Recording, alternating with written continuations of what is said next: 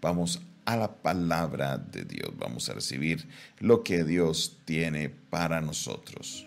Libro de Nehemías, libro de Nehemías, continuamos en este estudio del maravilloso libro de Nehemías, en la palabra del Señor, libro de Nehemías capítulo 6, libro de Nehemías capítulo 6 y vamos a leer el versículo 15 en adelante, libro de Nehemías capítulo 6, versículo 15 en adelante. Fue terminado pues el muro el 25 del mes de Elul en 52 días. Cuando lo oyeron todos nuestros enemigos, temieron todas las naciones que estaban alrededor de nosotros y se sintieron humillados y conocieron que por nuestro Dios había sido hecho, hecha esta obra. Asimismo, en aquellos días iban muchas cartas de los principales de Judá a Tobías y las de Tobías venían a ellos, porque muchos en Judá se habían conjurado con él, porque era yerno de Secanías, hijo de Ara, y Joanán, su hijo, había tomado por, su, por mujer a la hija de Mesulam, hijo de Berequías. También contaban delante de mí las buenas obras de él, y a él le referían mis palabras, y enviaba Tobías cartas para atemorizarme. Mire, Mire lo interesante que vemos acá en este texto. Lo primero es que logran en 52 días, preste atención, en 52 días, en un mes y 22 días, logran terminar la construcción del muro de Jerusalén. El muro de Jerusalén no es una obra pequeña, es una obra grande, sino que todos se unieron para trabajar para hacer lo que Dios había colocado en el corazón de Nehemías. De día y de noche estuvieron ahí pendientes trabajando para que esta obra se lograra y entre todos lo hicieron. Imagínese que el muro de la ciudad de Cali o de la ciudad donde usted vive se hubiera derrumbado. ¿Cuántos días tardarían con la contratación, con todo lo que ellos se ponen a hacer? ¿Cuánto tiempo se demoraría en hacer esa obra? Bueno, Aquí eh, creo que la respuesta es un poquito jocosa, ¿no? Vemos que para construir hospitales, para construir puentes, para arreglar carreteras, se demoran años, años. Pero Nehemías, fijado en lo que Dios le había puesto a hacer, unido con el pueblo para trabajar, se demoró solo 52 días en terminar esta obra. Ahora, antes de entrar lo que pasó en el versículo 16, yo quiero mirar lo que sucedía alrededor de Tobías. Tobías es un personaje interesante porque Tobías tenía muy buenas relaciones con los principales de Judá. Es más, dice el texto de que él hacía buenas obras y los principales de Judá le contaban a Nehemías las buenas obras que hacía Tobías, las cosas buenas que él llevaba y a él iban y le contaban lo que hacía Nehemías. O sea, había una, como decimos nosotros, de chisme impresionante. Venían y le traían, iban y le llevaban, eso era en ese tira y afloje, estaban en ese ir y venir, en ese, como decimos acá, teje y maneje, tratando como que de, decirle a uno del otro, mire, pero es que este hizo esta buena obra y, a, y le decía, no, mire, pero es que Nehemías también hizo esto. Como, no, no, no vemos como que muy bien lo que el pueblo quería lograr, pero había mucho ir y venir de información, también mucho ir y venir de cartas. Tobías mandaba cartas para amedrentar a Nehemías. no dice que Nehemías respondía, pero sí los principales de Judá le mandaban muchas cartas a Tobías. Imagínense impresionante, impresionante lo que vemos acá. Ahora, Tobías, aparte de todo, tenía un emparentamiento con Secanías, hijo de Ara. Vemos que eh, él se emparentó, o sea, su hijo o su hija se, perdón, dice acá el texto que era yerno de Secanías, entonces se casó con Secanías, hijo de Ara, y Joanán, el hijo de él, había tomado por mujer a la hija de Mesulam, hijo de Berequías, quienes eran de los principales de Judá. En otras palabras, el hombre se había metido, aunque no era, no era judío, se había emparentado con gente allá y había logrado como meterse, involucrarse ahí de una manera fuerte con ellos para quedar bien.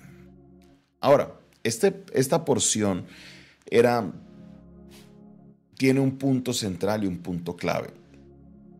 Mire lo que dice el verso 16. Y cuando lo oyeron todos nuestros enemigos, refiriéndose a que terminaron la obra, temieron todas las naciones que estaban alrededor de nosotros y se sintieron humillados y conocieron que por Dios había sido hecho esta obra. Y conocieron que por nuestro Dios había sido hecho esta obra. Dios te ha encomendado algo importante a ti. Dios ha hecho que esta obra, eh, que, que Dios te ha encomendado algo, un proyecto, ya sea un proyecto personal, un proyecto de tu familia, ya sea un proyecto eh, empresarial, cualquiera que sea proyecto, puede que te haya encomendado también un proyecto ministerial. Debemos tener en cuenta que todo lo que hagamos, nos dice Primera de Corintios capítulo 10, verso 32, que todo lo que hagamos debe ser para la gloria de Dios. Todo lo que hagamos debe ser para la gloria de Dios. Y aquí Nehemías está diciendo exactamente lo mismo. Él no está diciendo que logramos esto en 52 días porque es que yo los organicé bien, porque yo sí los puse a trabajar, porque es que yo sí sé mucho de esto, porque yo en este tema de construcción yo conozco, porque es que mi inteligencia, porque como yo soy copero del... Él no dijo eso en absoluto. Dijo, las naciones temieron porque supieron que Dios estaba con ellos y que Él era el que les había ayudado a sacar la obra adelante.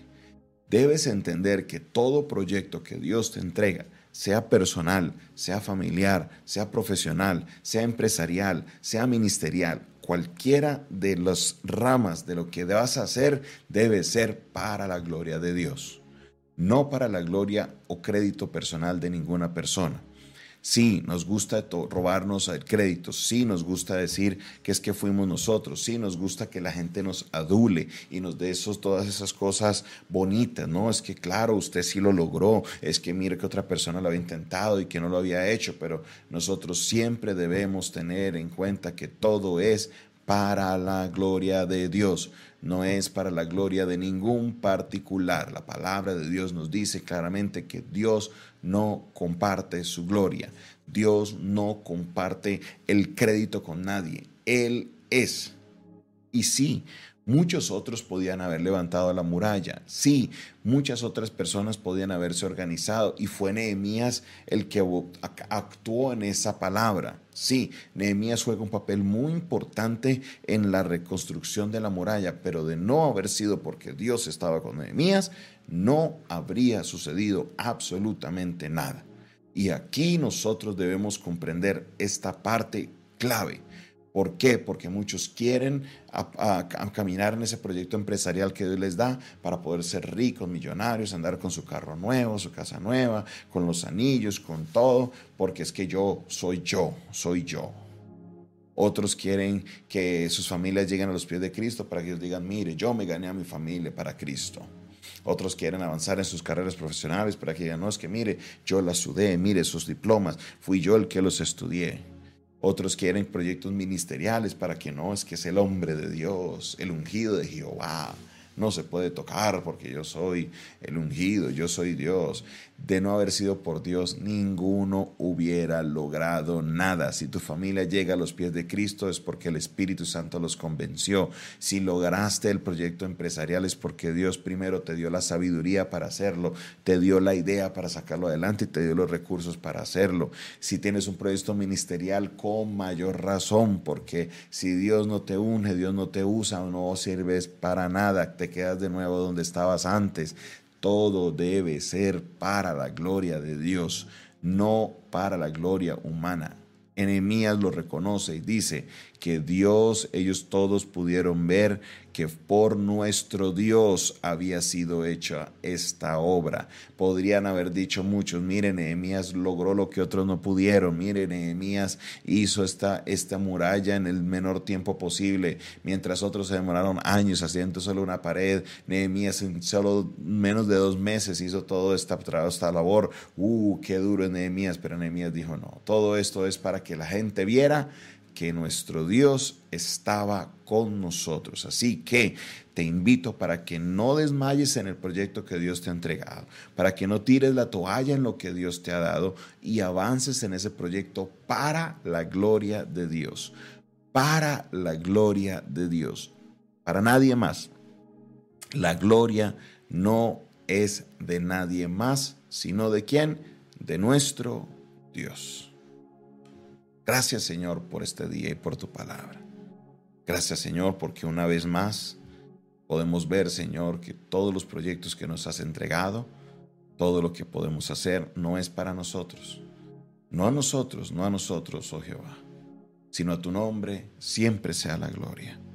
En este momento, Señor, reconocemos que necesitamos de ti, que lo que estamos logrando, si hemos logrado algo, es por ti y si no hemos logrado mucho es porque no hemos contado contigo.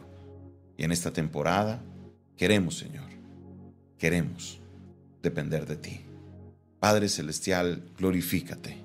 Señor, todo lo que hemos logrado, que toda la gloria y la honra siempre sea para ti. Bendigo, Señor, a cada persona que hoy toma, Señor, esta palabra y la atesora en su corazón y la colocará en práctica. Bendícele, Señor. En el nombre de Jesús. Amén. Amén y amén. Esta fue una producción del Departamento de Comunicaciones del Centro de Fe y Esperanza, la Iglesia de los Altares, un consejo oportuno en un momento de crisis. Se despide de ustedes su pastor y amigo Jonathan Castañeda, quien les invita a que te suscribas a nuestro canal de YouTube. Dale clic ahí donde dice suscribirse, dale clic ahí en la campanita para que te lleguen las notificaciones de todas nuestras transmisiones. Si tienes alguna pregunta sobre nuestro ministerio, escríbenos al 316-617-7888. De nuevo, 316-617-7888. Esa es nuestra línea telefónica para que así tú puedas eh, conectarte con nosotros, preguntarnos sobre nuestro ministerio o si quieres enviar una ofrenda, también por ese medio nos puedes escribir y te daremos todas las instrucciones. Dios te bendiga, Dios te guarde, no olvides compartir este video y este audio con otras personas.